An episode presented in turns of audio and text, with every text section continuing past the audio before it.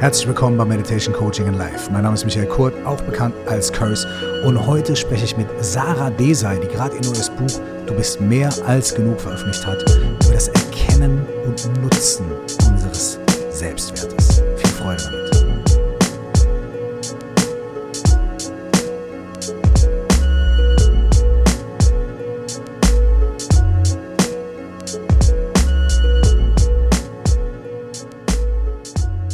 Sarah Desai ist Autorin. Sie hat gerade schon ihr zweites Buch veröffentlicht, über das wir heute sprechen werden. Sie ist Podcasterin ähm, und Coach und Meditationsfacilitatorin und Full Disclosure, sie ist auch meine Partnerin.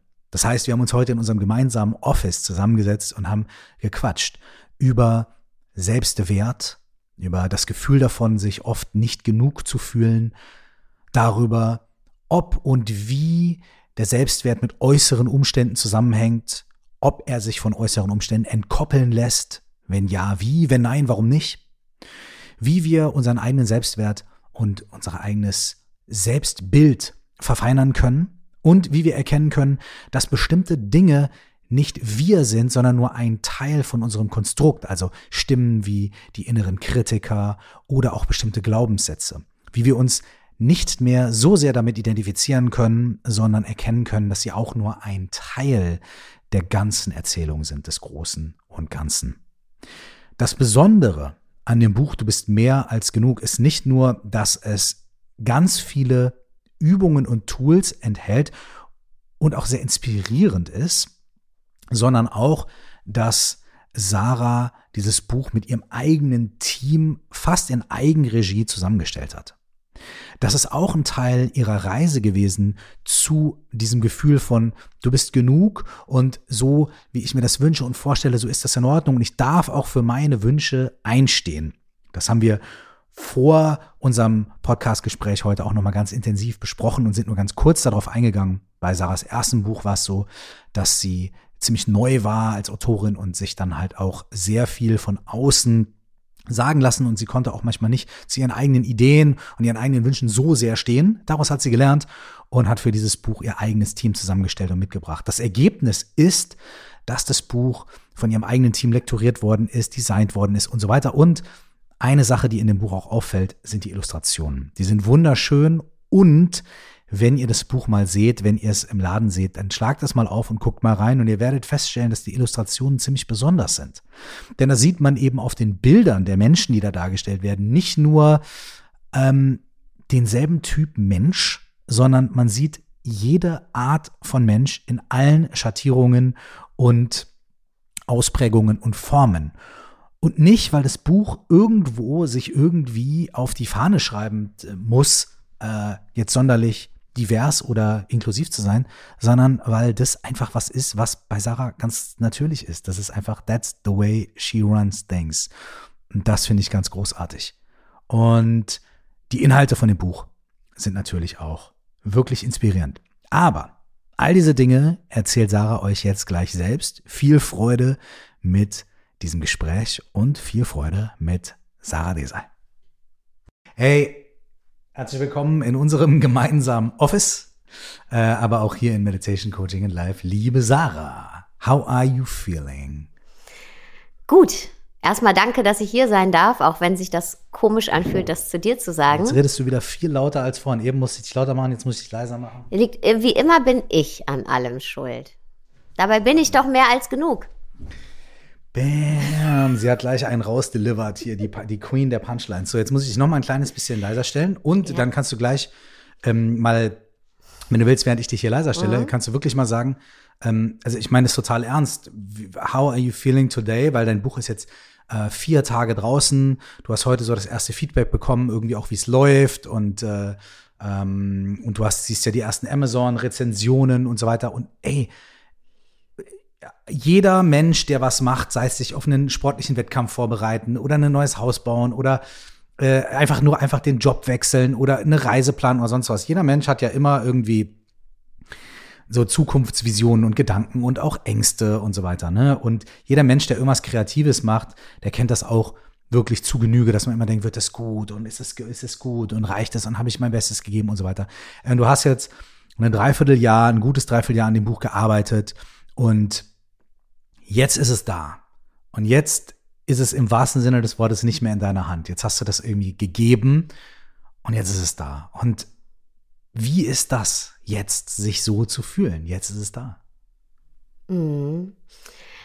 Fühlt sich sehr gut an, muss ich sagen. Ich fühle mich sehr gut. Ähm, das Feedback ist sehr gut. Und da muss ich auch ganz ehrlich zu mir sein. Dass ich mich so gut fühle, hat bestimmt auch damit zu tun, dass das Feedback gut ist. Ich würde gerne sagen, ach, ich bin total losgelöst davon und mein, mein Bestes ist in das Buch geflossen, ist es. Ja, ich habe damit ganz viel Sorgfalt und Liebe dran gearbeitet und ähm, das ist das Allerwichtigste, dass ich es in der Hand halten kann und glücklich damit bin egal wie die Welt da draußen es annimmt. Aber ich stehe ja auch hinter dem, was ich da schreibe und möchte natürlich, dass es auch so viel, vielen Menschen wie möglich hilft. Mir hat es ja auch geholfen, das, was in dem Buch drin ist. Also das ist mal die eine Motivation. Und natürlich bin ich auch nicht frei von irgendwie gutem Feedback und ähm, guten Zahlen, guten Verkaufszahlen. Ich würde gerne sagen, ich bin total frei davon. Ich wäre genauso gut drauf jetzt, wenn es nur zehn Leute gekauft hätten. Weil das Buch ist das gleiche. Aber ich bin nicht frei davon. Was auch okay ist. Ich glaube, das ist sehr menschlich. Sind wir genau beim Thema, ne? Weil eigentlich könnte man jetzt ja sagen, ja, aber das ist doch eigentlich genau das Ding, was du da in deinem Buch schreibst. Und da geht es doch darum, total unabhängig davon, was passiert, dass man immer irgendwie mehr als genug ist. Ähm, ja, was würdest du darauf sagen? Ja, es geht in meinem Buch genau darum, dass man immer mehr als genug ist, aber auch eben mit den Gedanken, den ich hier gerade geteilt habe.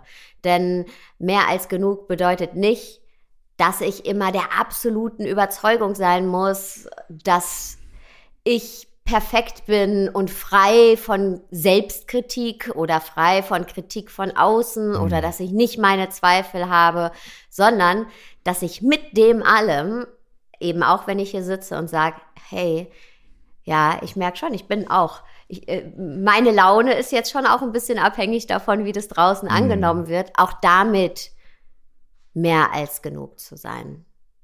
Das ist ein riesenwichtiger Punkt. Wir sind, glaube ich, schon bei einem großen Kern angekommen. Das, ich glaube, die Leute denken so ein bisschen so, ja, wenn ich genug meditiere oder praktiziere oder diese Arbeit mache und so, dann ist egal, was im Außen passiert. Ähm, ich habe da nur noch Good Vibes Only. Ich sehe da nur noch irgendwie, ich sehe nur noch das Positive oder ich sehe alles positiv oder ich sehe überall direkt den Lesson oder die Schönheit oder sonst irgendwas. Und dann sind die Leute, glaube ich, ganz schön enttäuscht oder auch vor allem sehr verunsichert, wenn sie merken, oh, es kommt eine globale Pandemie. Äh, oh, ich habe ein bisschen Angst oder ich bin unsicher, wahrscheinlich bin ich nicht spirituell genug. Oder in vielen Ecken der Welt herrscht Krieg und Ungerechtigkeit und ah, ich bin nicht spirituell genug, äh, weil ich das so sehe oder weil mich das so belastet, ich muss mehr üben, ich muss mehr praktizieren und so weiter. Und dadurch entsteht dann vielleicht auch dieses andere negative Vorurteil gegenüber Coaching, Arbeit, Meditation und so weiter, nämlich dieses so, ja, ja, ihr wollt immer alles durch die rosarote Brille sehen. Ne? Irgendwie so, ihr denkt, wenn ihr nur lang genug meditiert, könnt ihr irgendwo, äh, ihr verachtet dadurch irgendwie das, ähm, das Leid von irgendwelchen Menschen. Ne? Und darum geht es ja gar nicht. Mm -mm. Überhaupt nicht. Du bist mehr als genug, heißt ja nicht, alle anderen sollen dir scheißegal sein. Genau. Und es bedeutet auch nicht, dass ich nur mehr als genug bin, wenn ich eine gewisse Geisteshaltung immer aufrechterhalten kann oder wenn ich mhm. total losgelöst bin von schweren Emotionen oder Zweifeln, ja, ähm, mehr als genug. Und da geht es ja um den Selbstwert, erkenne und nutze deinen Selbstwert. Ähm, bedeutet, dass ich das nicht wegdränge von mir. Wenn ich etwas wegdränge, nehmen wir mal den Selbstzweifel. Ich meine, du kennst mich äh, ja jetzt schon sehr lange und du kriegst es ja, glaube ich, so nah mit oder kriegst mich, bist so nah an mir dran wie sonst niemand. Und du weißt ja schon auch um meine Selbstzweifel. Ja? Also wir haben ja keine äh, Fassade, sondern ich glaube, wenn man so eng miteinander zusammen ist, dann zeigt man sich ja auch. Geht ja auch gar nicht anders, sonst äh, wird es wahnsinnig anstrengend. Und ähm, für mich bedeutet mehr als genug eben all das anzuschauen. Ich habe das ganz, ganz lange weggedrängt. Ja, mhm. nehmen wir jetzt mal die Selbstzweifel. Weggedrängt. Die durften gar nicht da die sein. Die durften gar nicht da sein, weil dann habe ich mich äh, nicht genug gefühlt. Ah, ja? Mhm. Und die durften nicht da sein. Niemand anders durfte die entdecken. Mm. Ja. Und ich mhm. durfte dafür natürlich auch nicht hinschauen. Und was mhm. passiert dann? Da wächst sowas Riesiges in einem. Also mhm. diese Selbstzweifel, die werden so riesig. Die Angst vor den Selbstzweifeln, die Angst, was passiert, boah, wenn jemand sieht, dass ich zweifle. Was, wie fühle ich mich, wenn, wenn Selbstzweifel, boah, wenn die irgendwann mich übermannen, ja, mhm. oh Gott, dann, dann entgleist mir alles. So das, was wir oder das ich in dem Fall zu verlieren habe, wächst und wächst und wächst und wird immer größer, wächst in mir heran. Und das ist eben sehr, sehr kritisch, weil wir die ganze Zeit in so einer Art Survival-Modus dann unterwegs sind. Ja? Weil wir immer versuchen, etwas wegzudrängen oder nicht ans Tageslicht kommen zu lassen. Wenn ich aber mich mit mir auseinandersetze, deswegen ist eben die erste Übung zum Beispiel im Buch den Empfindungen folgen. Ja, wenn ich mal erklär das den Empfindungen äh, folgen, weil die meisten, weil viele Leute denken ja, ah, ähm, das ist was, was ich mir überlegen muss, was ich denken muss, was in meinem Kopf mhm. irgendwie stattfindet. Stimmt ja auf gewisse Weise auch, aber du sagst nicht den Gedanken folgen oder den, sondern sagst den Empfindungen folgen. Er, erklär, erklär das mal, was, wie Empfindungen da ein Schlüssel sein können. Die Empfindungen, unsere Gefühle sind ein grundlegender Schlüssel zu einem gesunden Selbstwertgefühl. Wenn ich meine Gefühle kenne, dann muss ich keine Angst mehr vor ihnen haben. Und stell dir jetzt mal vor, du Würdest du sagen, Gefühle und Empfindungen sind, also benutzt du mhm. quasi hier Synonym, Gefühle und Empfindungen oder ist das, oder sind Empfindungen ein Teil von Gefühlen oder, weil das ist ja so eine immer wiederkehrende Frage, ne? Sprache ist halt so ein bisschen diffus manchmal. Also für mich sind Empfindungen eine Ausdrucksform von Gefühlen, mhm. ja, also wie fühlt eine Empfindung kann auch ein Kribbeln in den mhm. Händen sein, also wo sitzt das Gefühl, mhm, mhm. ja, und manchmal fällt es uns einfach schwierig, so ja, wie fühlst du dich jetzt, mhm. ja, wie fühlst du dich, oh, ja, und wenn man dann kommt man auch wieder in den Kopf so, ne, genau, kommt man mit Konzept, ah, Konzept traurig, Konzept äh, glücklich, ne, genau, und wenn du dich aber einfach auf deine körperlichen Empfindungen ja. fokussierst mhm dann bist du losgelöst vom Kopf. Ja, dann bist du erstmal, okay, meine, meine, meine Finger kribbeln oder ich merke, dass, dass mein Herz ganz schnell schlägt, zum Beispiel. Und das ist sozusagen die Ausdrucksform oder kann eine Ausdrucksform von Gefühlen sein. Mhm, Deswegen mhm. habe ich diesen Zugang auch gewählt als allererste Übung, weil, ja gut, vielleicht fühle ich auch einfach nur, dass weiß ich nicht, dass meine, meine Füße ein bisschen taub sind. Mhm. Ja. Aber es geht darum, eben über die Empfindungen erstmal ein Körpergefühl zu bekommen, ja, und dadurch einen Schlüssel ähm, zu unseren Gefühlen zu bekommen. Und um jetzt nochmal an deine Frage anzuschließen, stell dir mal vor, du müsstest keine Angst, du würdest keine Angst mehr haben, wie du dich fühlen würdest. Ja, also du hättest mhm. keine Angst vor deinen Gefühlen. Du würdest nicht sagen, hey, okay, ich habe Angst, dass ich Boah, enttäuscht werde. Ich habe so, Angst, mhm. dass ich ähm, ich habe Angst vor der Enttäuschung. Ich habe Angst vor der Scham. Mhm. Ja, weil davor haben wir ja Angst, wie wir uns dann fühlen. Und deswegen sind eben für mich Gefühle ein ganz, ganz wichtiger Schlüssel zum Selbstwert, weil, und das lerne ich auch noch, äh, und das hat mir auf meinem Weg wahnsinnig geholfen, meine Gefühle, mich an die ranzutasten und da sein zu lassen. Ich weiß jetzt, wie es sich anfühlt, wenn, wenn mein Selbstzweifel laut wird. Ne? Ich weiß, was in meinem Kopf äh, los ist. Ja. Und ich weiß auch, was für Empfindungen hochkommen, was für Gefühle hochkommen. Und was passiert dann? Ich werde nicht, ich habe nicht mehr diese Angst davor, dass es größer ist als ich. Und ein ganz praktisches Beispiel. Ich hatte ja am Dienstag die Lesung bei Dussmann. Also du hattest am Dienst, also für die Leute, die jetzt äh, hier zuhören, ähm, dein Buch ist Montag diese Woche rausgekommen. Wir veröffentlichen den Podcast ja jetzt Freitag extra einen Tag später, damit wir dieses Gespräch irgendwie hier haben können, weil du die letzten Tage so busy warst.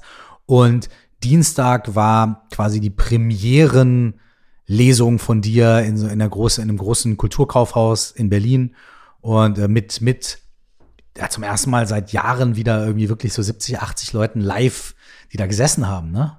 Genau. Und du hast es ja mitbekommen. Habe ich Selbstzweifel, bevor ich da auf die Bühne gehe und den Tag vorher?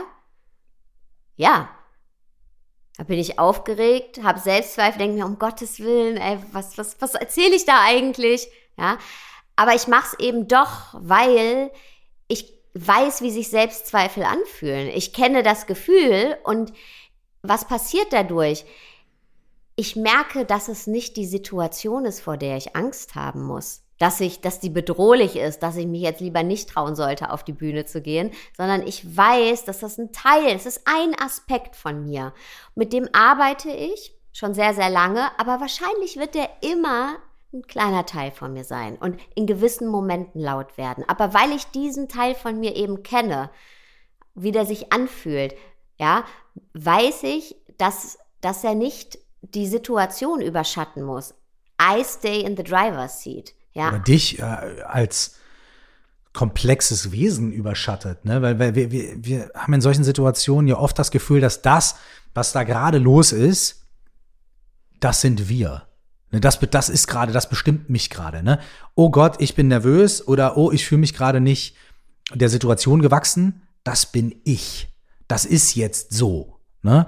Und wenn man, wenn man sich der Sache so äh, nähert und sagt, okay, was empfinde ich dabei gerade und so weiter, ne? dann merkt man ja, ja, das ist jetzt gerade so, aber ich habe mich auch schon ganz oft ganz anders gefühlt und das bin nicht ich, sondern es ist jetzt gerade in diesem Moment das, was ich empfinde, das, was ich fühle, das, das was jetzt gerade Sache ist, aber das definiert mich nicht und vor allem nicht irgendwie für immer und ständig und äh, in meinem Wesenskern. Ne? Der ist viel größer und viel, äh, viel krasser als, als dieser eine Moment. Und dann fällt es einem ja vielleicht auch leichter, in dem einen Moment zu sagen, ja, ich nehme das jetzt an, weil so ist jetzt der Moment, aber im Grunde äh, definiert mich das nicht. Genau. Und das ist eben auch für mich ein gesundes Selbstwertgefühl, dass ich sage, hey, ich, ich bin, ich bin ein guter Mensch und habe Freude verdient und habe verdient, mich zu entfalten und in die Welt zu gehen mit allem, was zu mir gehört, mit meinen Stärken, meinen Schwächen, meinem Ganzen, meinem Verletzten, ist ja übrigens auch so in der Spiritualität oft, dass man sagt, ja, dann ne, bist du total ausgeheilt. Werde ich jemals total ausgeheilt sein? Wahrscheinlich nicht. Was bedeutet das auch ja, überhaupt? Das überhaupt ja? Ne? Ähm, mit meinem Zweifel, aber eben auch mit meinem Mut, ja. Und wir sind wahnsinnig, wie du schon gesagt hast, komplexe Wesen und leben in einer wahnsinnig komplexen Welt. Da komme ich jetzt auf äh, den Aspekt, den du eben auch genannt hast, ja, ähm, Spiritualität und die rosarote Bubble, ja, mhm. muss ich alles immer gut finden, wenn ich meine Spiritualität lebe, äh, sage ich dann, hey, ich, ja, das, was irgendwo in anderen Ländern passiert, das sehe ich nicht oder das muss einen höheren Zweck haben. Nein. Aber wenn ich so, wenn ich bei mir bin, wenn ich in meiner Kraft bin und mit meiner Komplexität klarkomme, ja, um es mal ganz unromantisch zu sagen, kann ich doch auch mit viel mehr Ressourcen nach außen gehen und mich engagieren. Kann ich mich für alles engagieren? Wahrscheinlich nicht. Ja, wahrscheinlich ist da zu viel los. Aber ich kann mir Aspekte raussuchen, wo ich sage, hey, dafür, das ist mein Thema, da will ich mich stark für machen.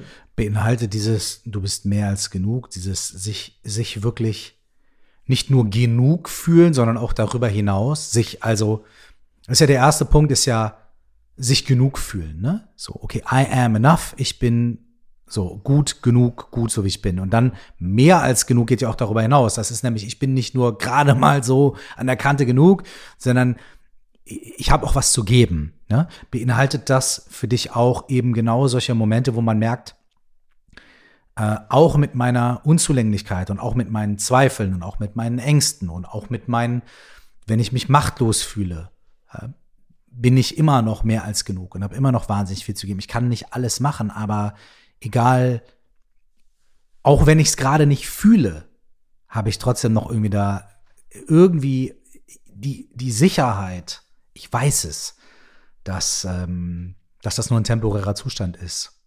Und darunter liegt immer dieses, nee, it's, it's okay, I'm okay.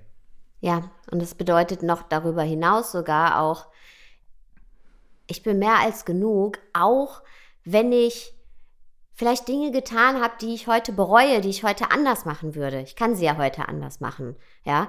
Ähm, aber mich eben nicht so selbst zu kasteien, ist, glaube ich, das richtige Wort, mhm. ja, ähm, wie aufgrund von zurückliegender Fehler oder weil ich mal nicht so gehandelt habe, wie ich es gerne hätte. Ja, da gibt es auch ganz viele Übungen zum Buch, äh, im Buch. Ähm, wie wir eben auch aus so, so etwas, also gerade Momente, wo wir gesagt haben, Mist, ich habe die falsche Entscheidung getroffen oder ich hätte es gern anders gemacht, ja.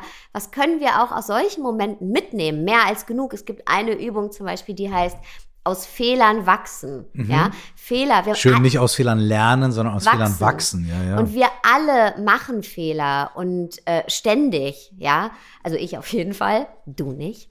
Ähm. Ich würde sagen, es ist eher umgekehrt. Ne? Aber ähm, das ist auch okay.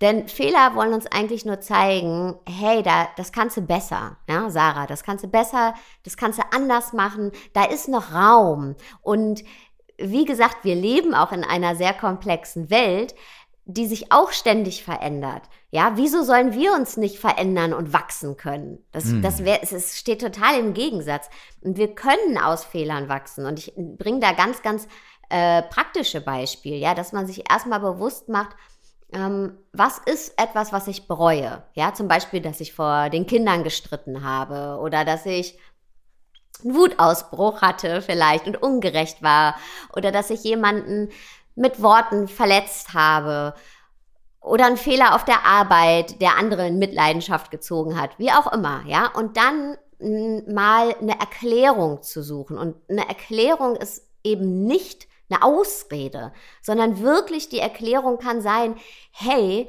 wir haben vor den Kindern gestritten, weil wir einfach überhaupt keine Zeit haben, zu zweit zu sprechen, ja? Oder ich war mir nicht bewusst, dass diese Worte verletzend sind. Das war mir einfach nicht bewusst. Ich muss mich ja da, da vielleicht noch mal mit auseinandersetzen. Oder ähm, hey, ich habe einfach zu viel auf der Arbeit, zu viele Projekte, ich habe mir den Teller zu voll gemacht und deswegen passieren mir Fehler. Ich, das ist, das ist, it's too much. Und dann kann man nach einer Lösung gucken. Ja, und die Lösung kann zum Beispiel sein, hey, das hört sich jetzt total banal an, aber es soll ja auch um Umsetzbarkeit gehen. Okay, hey, wir müssen uns, weiß ich nicht, einmal alle zwei Wochen Zeit nehmen, um über die Dinge zu sprechen, die halt so anfallen und am besten, wenn die Kinder im Bett sind, ja, ähm, oder ja, die es eben zu besprechen gibt. Oder ich muss mich ähm, ich, ich, ich äh, wie, gut klappt, wie gut klappt das bei uns? Nicht so gut. Aber wir nehmen es uns ja trotzdem manchmal vor. Aber ja. Ähm, oder ich sensibilisiere mich für Sprache, ja, weil, wie gesagt, wenn mir vorher nicht bewusst war, dass diese Worte verletzend sind, ähm, weil sie für mich per se nicht verletzend sind, dass ich mich sensibilisiere für mein Gegenüber, für den Gebrauch von Sprache. Oder eben, dass ich ja, mit meinen Kolleginnen und Vorgesetzten spreche und sage, hey, wir müssen die Aufgaben irgendwie anders verteilen. Ja, wo, wie können wir uns untereinander unterstützen und so weiter und so fort. Also es hat einen sehr praktischen Ansatz und mhm. dann können wir eben aus Fehlern wachsen. Und ich glaube, wir brauchen so krass eine Fehlerkultur. Ja, und die fehlt uns sehr oft. Und äh, ja, ich wiederhole mich nur, aber wir leben in einer komplexen Welt, die sich wahnsinnig schnell weiterentwickelt. Aber wir zeigen die ganze Zeit mit dem Finger auf andere und vor allem auf uns selbst, wenn wir nicht alles richtig machen. Innerlich, ne? Innerlich, innerlich. auf uns. Im Äußeren mit dem Finger auf andere. Ah, die und die und die haben die Fehler gemacht. Den innerlich zeigen wir auf uns selbst. Es hängt vielleicht auch ein bisschen miteinander zusammen, weil nämlich, wenn wir so einen, einen hohen Anspruch an uns selbst haben und ständig merken, oh, ich habe eigentlich einen Fehler gemacht, Fehler gemacht, ein Teil davon, seine eigenen Fehler zu verstecken, ist ja ganz laut mit dem Finger auf andere zu zeigen. Das heißt ja auch nicht, dass man nicht die Ungerechtigkeit der Welt benennen soll.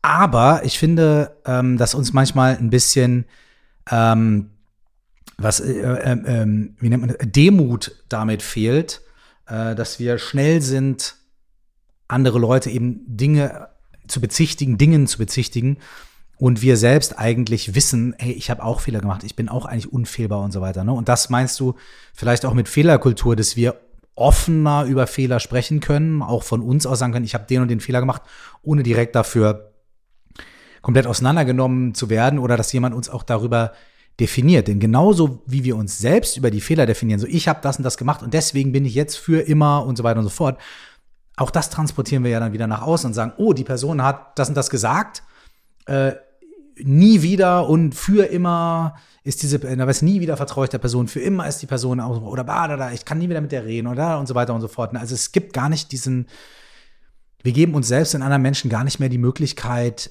des, äh, ja, Bereuens und Bessermachens. Ne? Hm, und du hast auch gerade was sehr Schönes gesagt, wo ich nochmal ansetzen möchte. Du hast gesagt, ähm, Fehlerkultur schließt ja nicht aus, dass wir Missstände aufzeigen. Ja, und ich würde sogar noch ein, also dass wir dann immer sagen würden, ach Mensch, ja, ist egal so, was da am anderen Ende der Welt los ist, zum Beispiel. Nein, ist oder egal. was, was mein Nachbar gemacht hat. Oder was mein Nachbar gemacht hat. Nee, das ist ja nicht egal. Nee, im Gegenteil. Genau. Und ich würde sogar noch einen Schritt weiter gehen. Wenn wir uns keine Fehlerkultur erlauben, dann hören wir all, irgendwann komplett auf, uns überhaupt für irgendwas einzusetzen, weil wir immer Angst haben, dass einer mit dem Finger auf uns zeigt. Boom. Sehr guter Punkt, weil das, weil ja, sehr sehr guter Punkt, ne? Und das, das merkt man ja auch manchmal auf Social Media, ne? Es gibt so viele, also die Welt ist durch Social Media ja irgendwie sehr vernetzt geworden. Ne? Wir, wir, wir, also vor 30 Jahren wusste doch niemand, was gerade in, ich sag jetzt mal, XY in irgendeinem anderen Land oder so passiert oder irgendwo in, selbst in einer anderen Stadt irgendwelche irgendwelche Dinge, die passieren, ja, wer, wer, wer ist gerade zu Unrecht obdachlos geworden und so weiter und so fort, ne? Das wusste ja, also gab es die Tagesschau, da hat man 15 Minuten geguckt und dann war man so irgendwie informiert, hat man die Tageszeitung gelesen. Und heute ist es ja wirklich so, man bekommt ja ganz, ganz, ganz viel mit. Und das bedeutet, dass man viel mehr Dinge auf der ganzen Welt mitbekommt, die wichtig sind und die unsere Aufmerksamkeit bedürfen. Was aber auch bedeutet, dass man ständig versucht, dem allen gerecht zu werden, ne? Immer auf alle Missstände hinzuweisen. Immer, immer so. Und so kommt man manchmal ja auch in so, ein, in so eine Situation, wo man denkt, okay, wenn ich jetzt aber was darüber sage, dann muss ich gleichzeitig auch was darüber, darüber, darüber, darüber sagen. Also sage ich vielleicht besser gar nichts äh, und so weiter. Und das ist vielleicht das, was du meinst, ne? dass man dass man in so eine Situation kommt, wo man sagt, du, ich sag lieber nichts, dann kann ich auch nichts falsch machen. Und äh, dann, dann bleibt man in seinem eigenen Schneckenhaus und das, ähm, das wollen wir auch nicht. So. Das bringt niemandem was. Und ähm, im Buch am Anfang heißt es auch, ähm, nicht gesehen zu werden, ja, weil wir uns eben in unserem Schneckenhaus verstecken, mhm. bedeutet, dass niemand das Wunder bestaunen kann, was wir sind, was wir in die Welt tragen. Und darunter leiden wir alle. Und das ja. Wunder können, sind eben auch unsere Gedanken und unser Einsetzen für Dinge und überhaupt ja, unsere Sichtbarkeit. Und das trifft da ja jetzt auch sehr schön drauf zu. Und, und du, du beginnst das Buch ja auch mit so einem, ähm, mit einer, ähm, mit einem Bild, ähm, wo du über das Wunder sprichst, ne? Du beginnst es ja auch mit diesem Bild, naja, man würde jetzt den Berg niemals dafür kritisieren, dass er kein Salzwasser hat. Oder Du würdest einen äh, Fluss nicht dafür kritisieren, dass er keine Wüste ist. Und da sind wir ja auch wieder bei dem nächsten, bei dem, bei einem ganz wichtigen Punkt. Ne? Jeder von uns ist halt sehr unique. Und jeder von uns hat ihre ganz eigenen Eigenschaften und, und, und Vorteile, also nicht, nicht Vorteile, sondern Dinge, die sie auszeichnen. Und wir gucken uns einen Berg an und sagen, ja, das ist ein Berg und es ist ein toller Berg. Und der eine Berg ist mehr so, der andere Berg ist mehr so. Wir würden ja selbst die Berge nicht gegeneinander aufhetzen. Ne?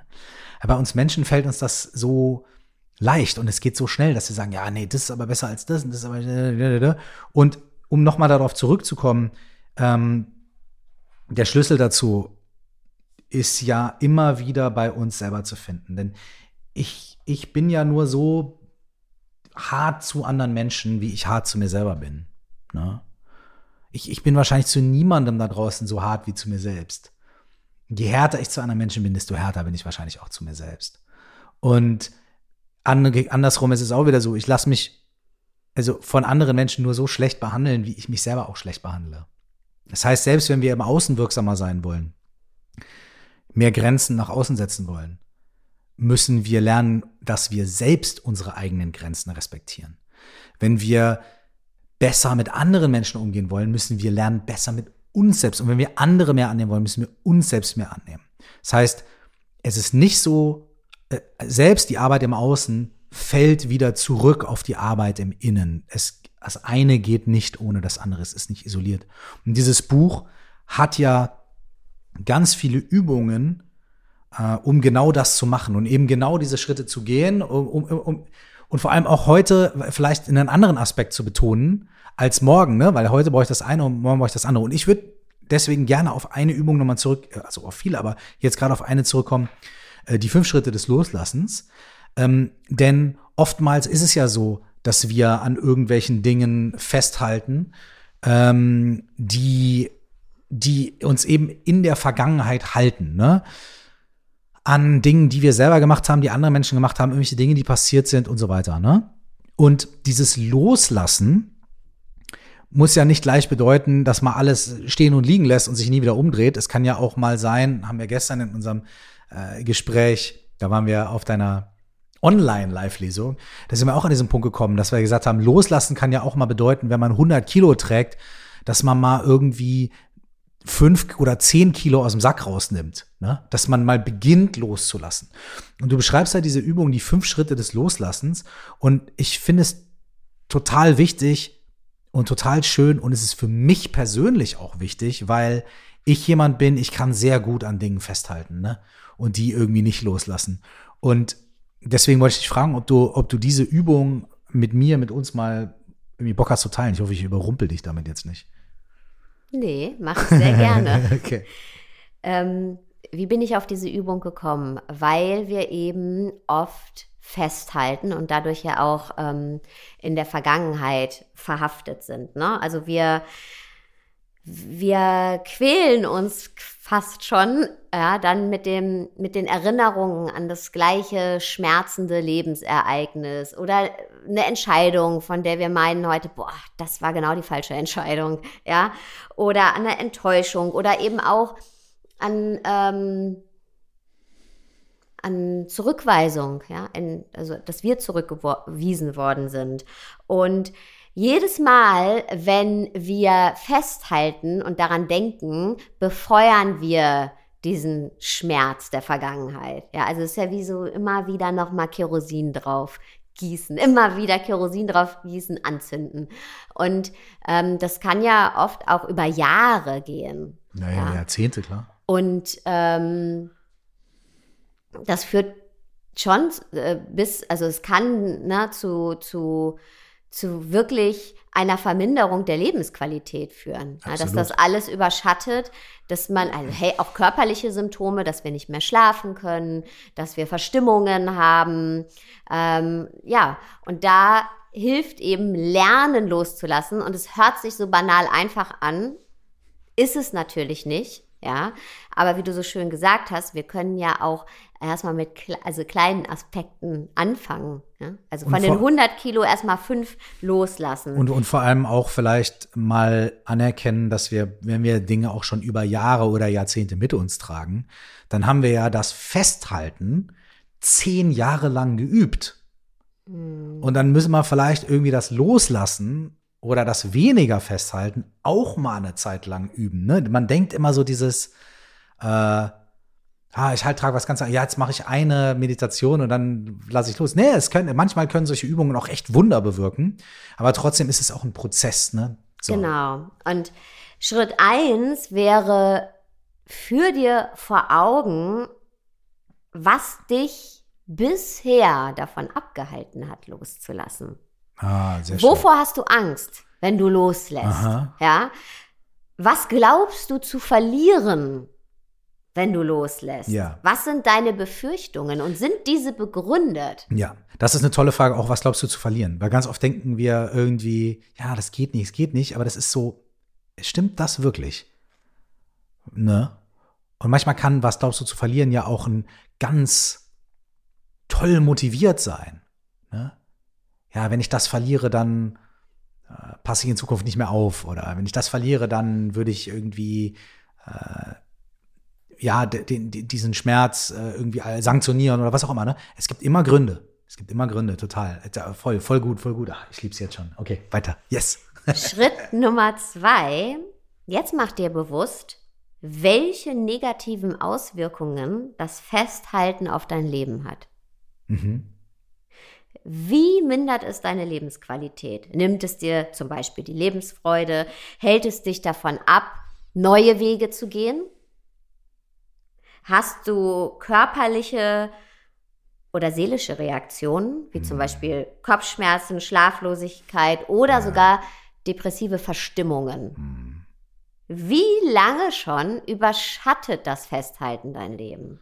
Also mhm. Schritt eins, was hast du zu verlieren?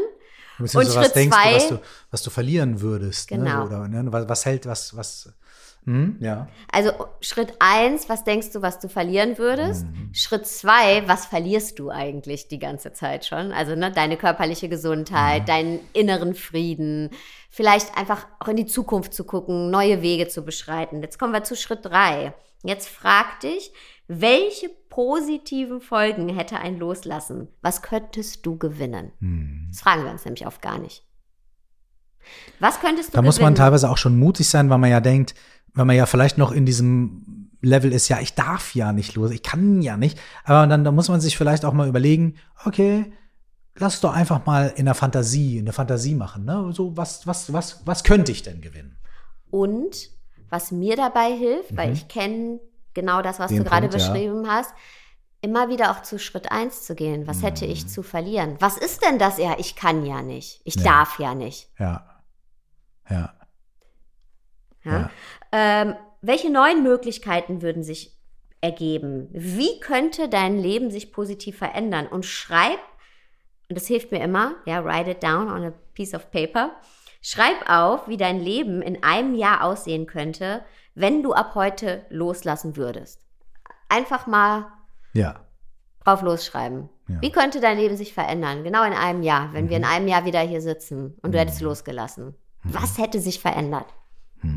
In dir, um dich herum. Und dann kommen wir zu Schritt 4. Und das ist natürlich eine Übungssache. Deswegen schließe ich auch gleich nahtlos mit äh, Schritt 5 an. Schritt 4, triff die bewusste Entscheidung loszulassen. Entscheide dich aktiv dafür. Ja, also dass der Schatten dieser alten Verletzung oder Enttäuschung dein Leben nicht weiter verdunkeln wird.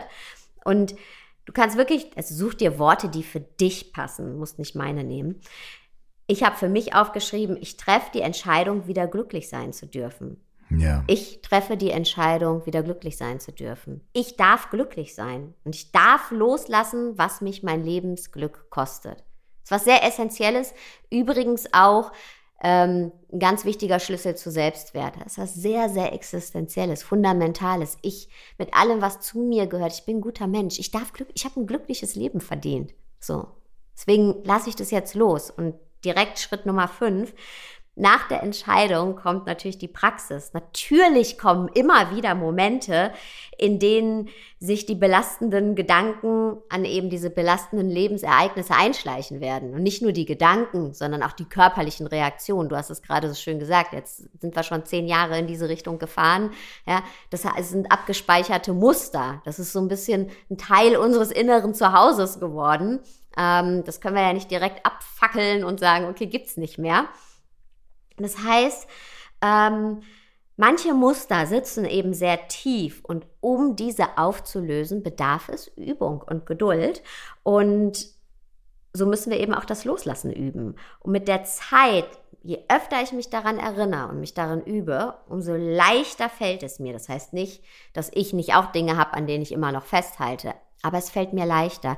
Ich, ähm, ich halte dann nicht mehr über Tage, Wochen, Monate fest, sondern ich merke, wenn es kommt und dadurch, dass ich mich im Loslassen geübt habe, fällt es mir leichter loszulassen. Vielleicht dauert es ein paar Stunden, vielleicht dauert es auch mal einen Tag, vielleicht bin ich auch mal wieder zwei Tage in dieser äh, Abwärtsspirale drin oder in dieser Spirale des Festhaltens, aber es fällt immer leichter, immer leichter loszulassen. Die ähm, äh, Momente werden immer kürzer, in denen ich festhalte. Und das ist, da hilft mir tatsächlich eben auch ja, Achtsamkeit, ne? Achtsam zu sein in den Momenten, in denen ich merke, ich verhedder mich gerade wieder in diesen belastenden Gedanken. Und was ich da auch manchmal mache, also was so mein letzter Ausweg ist, ist auch ganz laut Stopp zu sagen, ja? die Gedankenstopp-Methode und zu sagen, hey, bis hierhin und nicht weiter. Ja? Und wirklich wie, als wenn ich auf dich zugehe und sage, ey, bis hierhin und nicht weiter. Ja. Das kommt ja sehr selten vor. Es kommt nie vor. Meistens halte ich ja einen Sicherheitsabstand zu dir. Und eben mir ganz bewusst und laut in den Raum zu sagen, ey, ich treffe die Entscheidung, ich darf ein glückliches Leben führen. Ja, ich, ich treffe die Entscheidung, glücklich sein zu dürfen. Mhm. So, und das loslassen zu dürfen. Und das ist natürlich Übung. Und das, ähm, das funktioniert nicht von heute auf morgen, aber es funktioniert. Mhm. Und wie du so schön gesagt hast, wir müssen ja nicht gleich die ganzen 100 Kilo ablegen. Aber es ist doch schon viel einfacher, durchs Leben zu laufen, wenn ich nur noch 90 Kilo, äh, eine 90 Kilo Hand äh, in der Hand habe. Hm. Und für mich der, also für mich persönlich, der wirksamste Teil der Übung sind wirklich ähm, Schritt 1, 2 und 3. Also mir vor Augen zu halten, warum halte ich eigentlich fest? Was ist meine Angst? Hm. Ja? Was könnte ich gewinnen? Wahrscheinlich nämlich nicht. Ja, meistens ist es ja so, dass man, das, Entschuldigung, ähm, jetzt habe ich dich unterbrochen. Nee, alles gut. Ähm, meistens ist es ja so, dass man auch die Frage, Schritt 4 ist ja, okay, ich entscheide mich loszulassen. Ne? Dann komme ich und sage, ja, aber das fällt ja so schwer. Das liegt aber jetzt gerade daran, dass ich jetzt gerade Schritt 1, 2 und 3 nicht gemacht habe. Mhm. Das heißt, ich bin in meinem normalen Modus noch drin. Dieses Ja, loslassen ist schwer und das geht nicht und da, da, da, da. Deswegen habe ich diese Zweifel. Deswegen habe ich, zweifelt mein Kopf die ganze Zeit. Aber wenn ich mich hinsetze und sage, ich mache jetzt Schritt 1 und führe mir vor Augen, was ich, was ich glaube, wofür das eigentlich gut ist, dass ich nicht loslassen kann und warum ich mir das nicht erlaube und so weiter. Und dann ertappe ich mich schon mal viel mehr. Dann mache ich Schritt zwei und drei. Dann bin ich ja schon, habe ich mich selbst ja schon quasi echt ein bisschen mehr durchschaut. Und ich bin nicht mehr in diesem Modus, ich bin nicht mehr irgendwie, oh, da ist was und bloß nicht hingucken, sondern ich bin so, nee, ich habe es mir genau angeguckt, ich weiß mehr über mich und über meine Situation und dann fällt dieses Schritt vier, okay, ich formuliere jetzt das loszulassen, viel leichter, weil ich dann vielleicht schon so einen innere, da, da bin ich vielleicht auch schon pisst auf mich selbst, weißt du, so, fuck, warum tue ich mir das an? Warum mache ich das? Warum, weißt du, warum gehe ich so mit mir um? Ich würde mit keinem anderen Menschen so umgehen. Warum gehe ich mit mir so um? Dann fällt es auch leichter. Das heißt, bei all diesen Dingen, bei allem, in Anführungsstrichen, Realismus, oder in Anführungsstrichen Zynismus oder was weiß ich, muss man immer sich Folgendes vor Augen halten. Man muss erstmal die ersten Schritte tun, man muss erstmal die Awareness schaffen, man muss erstmal die Empfindungen und Gefühle, wie du es ja auch am Anfang des Buchs beschreibst, lernen wahrzunehmen. Man muss, der erste Schritt dazu, diese Sachen loszulassen und zu überwinden oder auch dich besser mit dir selbst zu fühlen, ist überhaupt mal anzufangen, dich selbst zu fühlen. Mhm. Erstmal fühlen, erstmal reingehen, erstmal Bestandsaufnahme machen. Was ist denn hier eigentlich los? So, wir wollen immer den vierten und fünften Schritt vor dem ersten machen. Und ja. daher kommt dann auch dieser Zynismus, ja, diese Methoden und bla, das, wenn das so einfach wäre. Nee, ist nicht einfach. Und deswegen gibt es Schritt eins, zwei und drei und die sind powerful. Yes, preach. Und weißt du, wir sind doch wahnsinnig intelligente Wesen. Ja, ja. Zu intelligent, ne? Genau, aber und das ist deswegen auch diese Übung. Wir kommen uns damit mal auf die Schliche, dass wir eigentlich zu intelligent dafür sind, was wir da mit uns selbst machen. Ja, also was verlieren wir? Also wir, wir, wir tun ja Dinge nicht einfach nur so. Wir tun die, ja. weil wir meinen, hey, das, das beschützt mich jetzt vor weiterer Enttäuschung zum Beispiel. Mhm. Ja, oder ähm, das, das, das, das, das hilft mir, dass andere nicht mit dem Finger auf mich zeigen, whatever. Ja, also wir, wir, das machen wir ja nicht einfach so. Mhm. Und wenn wir mal ganz genau hingucken, merken wir, okay, nee, das bringt uns überhaupt nichts. Da haben wir gestern auch drüber gesprochen, auch eine weitere Übung im Buch, ja, die innere Kritikerin, also nennen oh, das fand sie, ich auch schön, ja. ja. an ihren Preis zu erinnern ja, oder ja. deinen inneren Kritiker, denn wir alle haben diese Stimme im Kopf, ja, unsere negativen Glaubenssätze, ja, die Stimme, die uns immer erinnert, ja, das kannst du so nicht machen, ist nicht gut genug oder ah, nee, musst du anders machen, ja. Ich glaube, ganz äh, erster Punkt, mhm. sorry, wenn ich da kurz reingrätschen darf, weil wir springen jetzt von der einen Sache zur anderen, sehr gut. Ich liebe diese innere Kritikernummer. Um das kurz zu, zu, zu etablieren, ähm, und da haben wir gestern auch kurz drüber gesprochen, und das ist jetzt auch wieder wichtig an diesem Punkt. Schritt eins ist zu sagen, ähm, also wenn ich, wenn, wenn ich dich auch richtig verstehe, Schritt eins ist da auch wieder zu sagen, so, okay, ich werde mir jetzt erstmal bewusst, dass ich so eine Stimme in mir habe. Und die Stimme bin nicht ich, ne? Sondern die Stimme ist halt irgendein Teil von mir. Und das ist der Teil von mir, der mich halt ständig kritisiert und ständig versucht, mich in meine Schranken zu weisen. Und das ist das, wo du sagst, deine innere Kritikerin. Weil bei mir ist das natürlich ein Typ, der mit mir labert. Bei dir ist es vielleicht eine Frau. Und, und, und, und genau, und diese, diese Stimme, kannst du beschreiben, was diese Stimme so sagt oder wie die, wie die sich so äußert?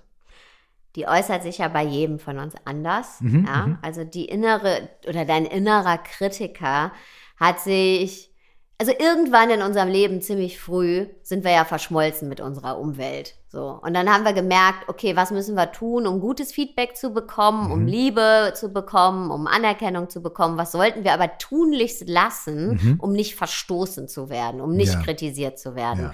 Und die innere Kritikerin oder der innere Kritiker ist eben genau diese Stimme, die uns immer daran erinnert, ey, du bist hier eigentlich im Survival-Modus, ja, und du musst aufpassen, dass du das und das genau so machst und das und das bitte absolut unbedingt sein lässt. So kann man es mal mhm. äh, runterbrechen. Mhm.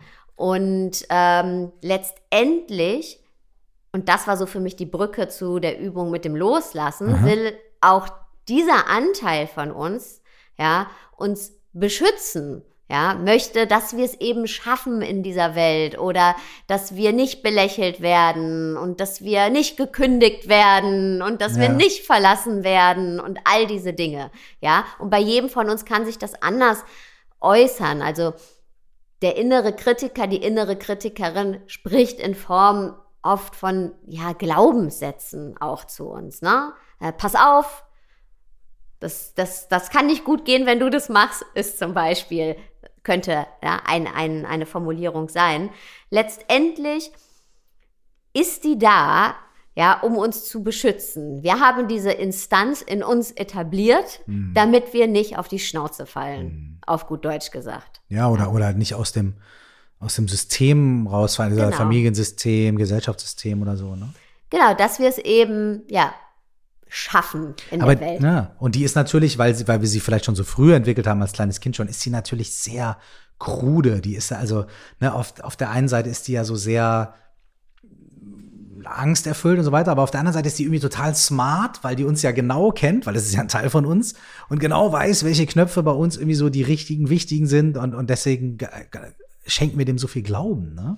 Ja, wir nehmen die ja oft gar nicht mehr richtig wahr. Wir identifizieren uns ja auch da ja, wieder genau. mit diesem Aspekt von uns. Und in meiner genau. Arbeit, ähm, also in meinen Coachings, gibt es auch ein Programm, wo die Teilnehmer, Teilnehmerinnen sich die äh, Kritikerin wirklich also ihr mal genau zuhören und das ist interessant. Bei manchen ist es so eine ganz leise Stimme, die immer so flüstert ne? und dir sowas ins Ohr souffliert. Bei anderen ist es so was sehr rudes, krudes, hartes, ja.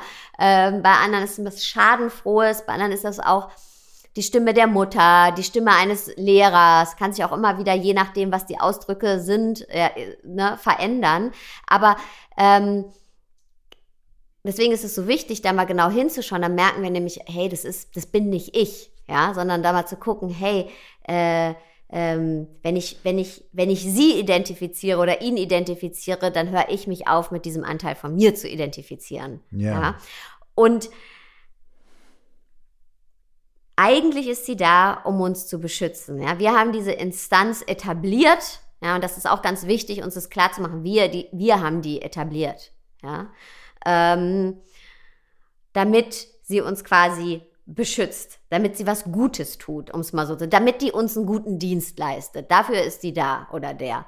Und es gibt eine Übung, in der du deinen inneren Kritiker an deinen Preis erinnern kannst. Ja, und so ein Preis kann zum Beispiel sein, ja, du gehst nicht auf Menschen zu, weil dein innerer Kritiker dir sagt, dass sie dich nicht mögen würden. Oder du traust dich nicht, deine Ideen mit Kolleginnen und Vorgesetzten zu teilen, weil dein innerer Kritiker dir sagt, deine Ideen wären unbedeutend. Okay, du hast keine Vorgesetzten, aber you know what I mean. Ja, aber trotzdem ja. oft das Gefühl irgendwie, um, I don't know, klar. Du traust dich nicht Neues auszuprobieren, weil dein innerer Kritiker meint, du würdest dich blamieren. Du kannst nicht abschalten, weil dein Kritiker dich wissen lässt, dass du noch so viel besser werden musst. Oh, das kenne ich sehr gut. Ja, oder du fühlst dich schnell von Freunden zurückgesetzt oder streitest schnell, weil dein innerer Kritiker dir sagt, dass die Leute dich einfach nicht wertschätzen. Ja? Mhm. Und wenn wir uns dem mal bewusst geworden sind, dann merken wir eben auch, wie bei, ähm, wie bei der Übung des Loslassens, bei Schritt zwei, ja, wir merken dann mal, hey, dieser innere Kritiker, der richtet viel mehr Schaden an, ja, der Preis, dem ich das Gehalt, ja, mhm. das ist ja quasi so der Schaden. Der, der, klar, das ist dann, klar, der, genau, das ja? Gehalt, was du dafür zahlst, also den Preis, den du dafür zahlen musst, die, genau. Ja, dafür, dass der innere Kritiker rent-free in dir leben kann, ja, ja ist einfach zu hoch. Mhm. Und wenn wir einfach dieses bewusst machen, mhm hilft uns ja, dann auch, oh, also erstmal ja, diese, diese Instanz ist da, dieser Anteil, diese, diese Instanz ist da in mir. Und dann, was richtet diese Instanz eigentlich an? Und das, das sind die ersten Schritte, um überhaupt damit arbeiten zu können, weil das ist oft so ein Wollknäuel, ja, dass wir, das passiert automatisch, ja, wir haben diese Instanz 20, 30, 40, 50 Jahre in uns, die, die ist, wir merken das oft gar nicht mehr und fühlen uns dann wie fremdgesteuert. Und uns das einfach mal bewusst zu machen und das bringt uns dann ja auch wieder in unsere Selbstwirksamkeit und zu merken, okay, Will ich das? Will ich weiterhin diesem Typen oder ja, dieser inneren Kritikerin so viel zahlen? Hm. Dafür, dass die mir nichts Gutes bringt. Finde ich auch eine sehr, sehr schöne Übung. Das ist auch ein sehr schöner Gedanke, auch das mit dem Zahlen. Ich finde es eh in dem Buch echt schön, dass du, da sind Passagen drin, die sind sehr poetisch, sehr schöne Bilder, aber du bringst Dinge auch immer wieder einfach, äh, ja, auf so einen greifbaren Level, weißt du? So, das weiß jeder so, ey, nee, das ist zu teuer, ey, das kann ich, kann ich mir nicht mehr leisten. So, und so mit der inneren Kritiker zu sprechen, sagen, nee, ey, ich habe mal eine Excel-Tabelle aufgemacht, das ist mir zu teuer. Das ist aber einfach irgendwie, das ist ein schöner Ansatz, den kann man auch mal mit ein bisschen Humor mal irgendwie machen. Den kann man natürlich auch mit viel Emotion machen, ne? Aber das finde ich bei dem Buch sehr schön. Es ist eh eine schöne, wirklich eine schöne, schöne Sammlung. Und das eine sehr, sehr schöne Sammlung von verschiedenen Tools, die man nacheinander machen kann. Und es ist aber auch getrennt voneinander. Und es sind einfach so viele verschiedene Sichtweisen und Ansätze, die immer wieder aus verschiedenen Richtungen, aber auf das gleiche Thema und zum, zu den gleichen Erkenntnissen fühlen. Mehr mit dir selbst in Touch zu sein, mehr zu fühlen, mehr zu spüren, mehr mit dir selbst im Kontakt zu sein, um zu erkennen, was brauche ich wirklich, was möchte ich wirklich, was kann ich gehen lassen, was kann ich loslassen, wovon möchte ich mehr haben und eben in diesem Wesenskern auch festzustellen, ey, so, I'm good enough. So, aber auch zu sagen, ich kann gut für mich sorgen. Und ich würde gerne mit dir dich ein bisschen überrumpeln. Und du hast hier eine Checkliste. Das ist die, äh, du musst gar nichts, du musst gar nichts machen. Ich, ich, ich, ich, mhm. äh, ich, ne, ne, I got you on this one. Mhm. Die Selbstfürsorge-Checkliste. Die findet man hier in deinem Buch auf Seite 102. Und die würde ich gerne mit dir, wenn ich darf, einmal machen. Ja? Yes, please. Und ich würde gerne checken, ob du diese Woche gut für dich gesorgt hast, weil hier steht, nimm dir am Ende jeder Woche drei Minuten Zeit für einen Selbstfürsorgerückblick. Vielleicht wären es auch sieben jetzt bei uns. Und es ist Ende der Woche, es ist Freitag und es war eine sehr, sehr, sehr bewegte Woche bei dir.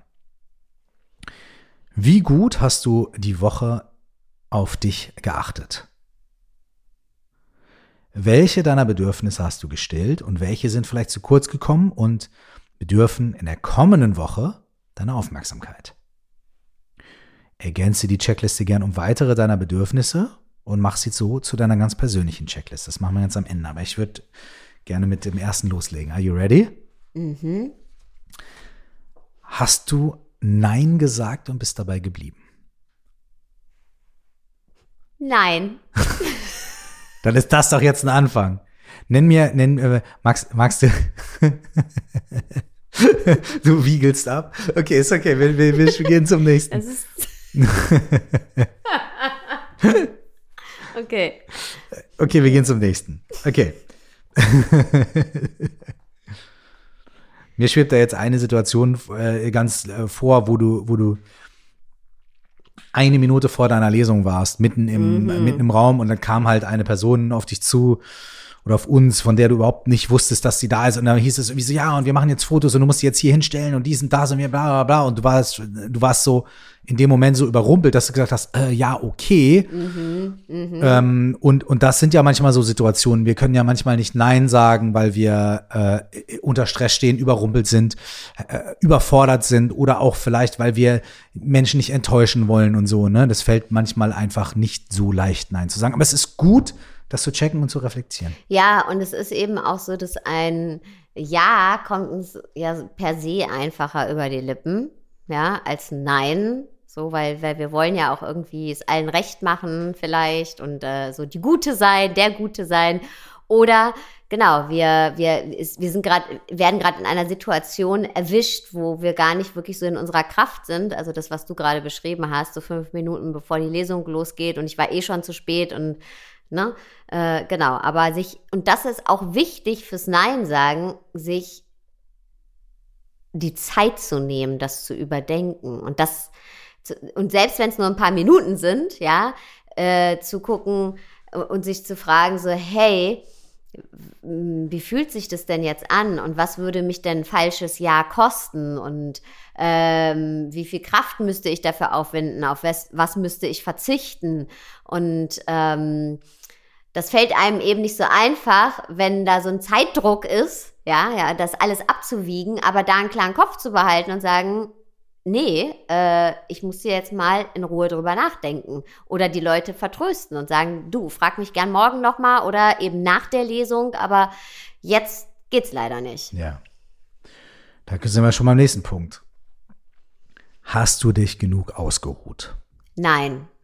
Aber das werde ich wie, jetzt. Wie hart du jetzt gerade hier Nein sagen, ne? Das ist jetzt hier, läuft bei dir Nein sagen. Aber das mache ich jetzt nach, nach unserem Gespräch. Hast du genug geschlafen? Ja. Ja? Ja. Ich dachte, da kommt das nächste Nein. Okay. Hast du dir etwas gegönnt? Ja, habe ich. Ich habe mir doch, ich habe mir die Haarmaske gekauft, diese ganz besondere. Ja? Ja. Hast, hast du die schon angewendet, ja, ne? Ja, von meiner Lesung. Okay, also richtig so mhm. taking care. Einmal ja, so gesagt, okay, ich gebe was aus, ist okay, und dann mhm. ich gebe mal ein bisschen Geld aus für was Schönes und dann mhm. gönne ich mir das. Okay. Hast du soziale Begegnungen gehabt und gepflegt? Ja, und wahrscheinlich mehr als sonst innerhalb von einem Jahr, äh, weil ich bin ja so ein Einsiedler und durch das Buch bedingt ja, jetzt bei der Lesung waren ganz, ganz viele Freunde und deswegen, ja, hatte ich jetzt in den letzten Tagen tatsächlich sehr, sehr viele soziale Begegnungen. Und ich muss aber auch sagen, ähm, das ist zum Beispiel etwas, was ich auch auf meine persönliche Selbstfürsorge-Checkliste geschrieben habe und mir auch fest vorgenommen habe, mich mehr mit Menschen zu treffen. Und das habe ich auch vor dem Buchrelease, ja, habe ich zum Beispiel auch am Wochenende, also das Wochenende vor dem Release, mich ähm, mit Freundinnen getroffen und saß die ganze Zeit draußen mit denen. Das hätte ich früher nie gemacht. Ich hatte immer gedacht, boah, ist noch so viel zu tun. Das Buch kommt jetzt am Montag. Ich muss noch dies und das machen und Assets und posten und so. Und ich habe gesagt, nee. Ja, weil ich, mir ist es wichtig, wieder mehr soziale Begegnungen zu haben. Das lerne ich wirklich. Und da bin ich echt stolz auf mich, dass mhm. ich das ähm, langsam, aber sicher äh, in mein Leben etabliere. Mhm. Hast du wertschätzend mit dir selbst gesprochen? Ja und nein. Dann landen wir bei der nächsten Frage. Hast du gemerkt, wenn du nicht wertschätzend mit dir selbst gesprochen hast und hast du es dann ändern können? Hm, I love it. Ähm, habe ich und habe es aber nicht immer direkt ändern können, ähm, weil ich und weil ich einfach schon so da drin war. Ja, Beispiel: äh, Du hast mich ja mitbekommen äh, an dem Tag vor der Lesung, bevor wir abends ne, ähm, dahin gefahren sind und da ist dann mein mein innerer Kritiker, meine innere Kritikerin so laut, weil es ja auch von außen noch zusätzlich getriggert wird und es ist eine neue Herausforderung. Ähm, und ich habe schon gemerkt, was da in mir los ist und gemerkt, dass ich da jetzt gerade nicht wertschätzend mit mir rede, habe es in dem Moment nicht ändern können, weil ich eben so auf, okay, Modus war, aber habe es eben am nächsten Tag nochmal für mich reflektiert und dann anders mit mir gesprochen. Und das finde ich ganz wichtig, weil ähm, Übungen und Realisation zu Hause ist immer noch mal was anderes, also für mich, ähm, als wenn ich dann ja mitten draußen in der großen Welt bin und ja Menschen um mich rum sind und ne, ganz viel los ist. Und manchmal schaffen wir das dann nicht in der Situation selber. Wir merken, wenn wir nicht wertschätzend mit uns sprechen, können es aber dann nicht direkt ändern. Und dann ist es immer gut, einfach einen Tag später oder zwei Tage später sich nochmal hinzusetzen und zu überlegen, okay, was ist da passiert? Ah, kenne ich, okay. Ähm, und na, das nochmal zu reflektieren und dann einen anderen Umgang mit sich zu finden. Hm. Hast du gut gegessen und getrunken? Gut gegessen, ja, habe ich. Habe ich. Und gut getrunken? Did you stay hydrated? Äh, zu wenig, glaube ich, ja. Immer, weißt du ja. Darauf direkt einen Schluck Wasser, jetzt, mhm. wenn ich die nächste Sache vorlese. Hast du etwas getan, das dich inspiriert hat? Ja, ja, ja, ja. Habe ich. Okay. Hast du Erfahrungen abseits der Alltagsbewältigung gesammelt? Ja, absolut. Also okay, das, das, ist diese Woche natürlich special. diese Woche ist einfach special, genau. Hast du nach Hilfe gefragt, wenn du welche gebraucht hast? Ja, ich habe dich nach Hilfe gefragt. Und ich habe direkt Nein gesagt, um zu üben. Ja, aber das ist zum Beispiel auch etwas, als also jetzt nochmal. Also das stimmt natürlich nicht. Ich habe natürlich ja gesagt. Ne? Also. Natürlich, aber ähm, das ist zum Beispiel etwas ähm, ganz, ganz Wichtiges in solchen Momenten, ja, dass man nach Hilfe fragen kann. Und das hört sich so äh, lapidar an, aber es ist ähm, zum Beispiel, mir hilft es immer nochmal die Sicht von einem Menschen zu bekommen oder die Unterstützung von jemandem, den ich auch wirklich ernst nehme und wo ich weiß, hey, ja, wenn, wenn die Person das so sieht, dann ja, dann und ich sehe das auch so, dann, dann ist es okay, dann passt es so. Und äh, das unterschätzen wir oft. Und äh, Hilfe muss nicht immer nur was Handfestes sein, so ich helfe dir jetzt irgendwie deinen Umzug zu machen, natürlich auch, aber auch ähm, so ein mentales, dein mentaler Backup, hm. dein seelischer Backup. Wenn du möchtest, kannst du die jetzt, so wie du es in deinem Buch beschreibst, kannst du diese Checkliste noch um ein Bedürfnis, was äh, da jetzt noch nicht genannt wurde, vielleicht ergänzen. Irgendetwas, was jetzt da nicht aufgetaucht ist, was du in dieser Woche gemerkt hast. Gibt es da was? Mm, ja. Ähm, ich möchte auf jeden Fall mehr rausgehen. Ich habe gemerkt, weil ich habe heute nur mal so den die Hand, den Finger rausgehalten aus dem Fenster, dass es draußen wärmer ist als drin. Und ich muss rausgehen. Ja, also das ist zum Beispiel etwas, äh, rausgehen, an die frische Luft gehen, auf jeden Fall. Der Sommer kommt, ausnutzen. Und das sind die kleinen Sachen. Das hört sich jetzt so äh, lapidar an, aber ja, das auf jeden Fall. Das habe ich mir heute Morgen noch vorgenommen. Okay. Hat dann, ja gut geklappt. Dann lass, lade ich dich jetzt auf einen Kaffee draußen ein, vor der Tür. Bist du dabei? Ich bin dabei. Hey, vielen, vielen Dank für deine Zeit. Ich weiß, es ist eine wilde Woche. Ich finde das Buch, ich bin befangen, natürlich, aber ich finde das Buch trotzdem ganz großartig. Ich habe es auch in der Introduction schon erwähnt, dass das Buch wirklich von deinem eigenen Team gemacht worden ist, dass du äh, es für dich ganz wichtig war, deine eigenen Leute mitzubringen, dass die Zeichnungen in dem Buch wunderschön sind, dass auch die Art der Zeichnung ganz besonders ist und dass du viele Dinge providest, ohne das dir groß auf die Fahne zu schreiben. Das finde ich ganz wundervoll. Danke für die Zeit, danke für das Buch und ich kann es, also wie gesagt, hey, ich bin befangen, wir wissen es mittlerweile, aber ich kann es trotzdem den Menschen ans Herz legen. Es sind viele, viele schöne Übungen drin, wie eben diese Selbstfürsorge-Checklist. Habt ihr gerade gesehen, da passiert direkt was. Schaut rein und ähm, thank you. Danke dir, dass ich hier sein darf. Danke, dass ihr zugehört habt. Ähm, das weiß ich sehr zu schätzen. Auf geht's, Kaffee trinken. Yes.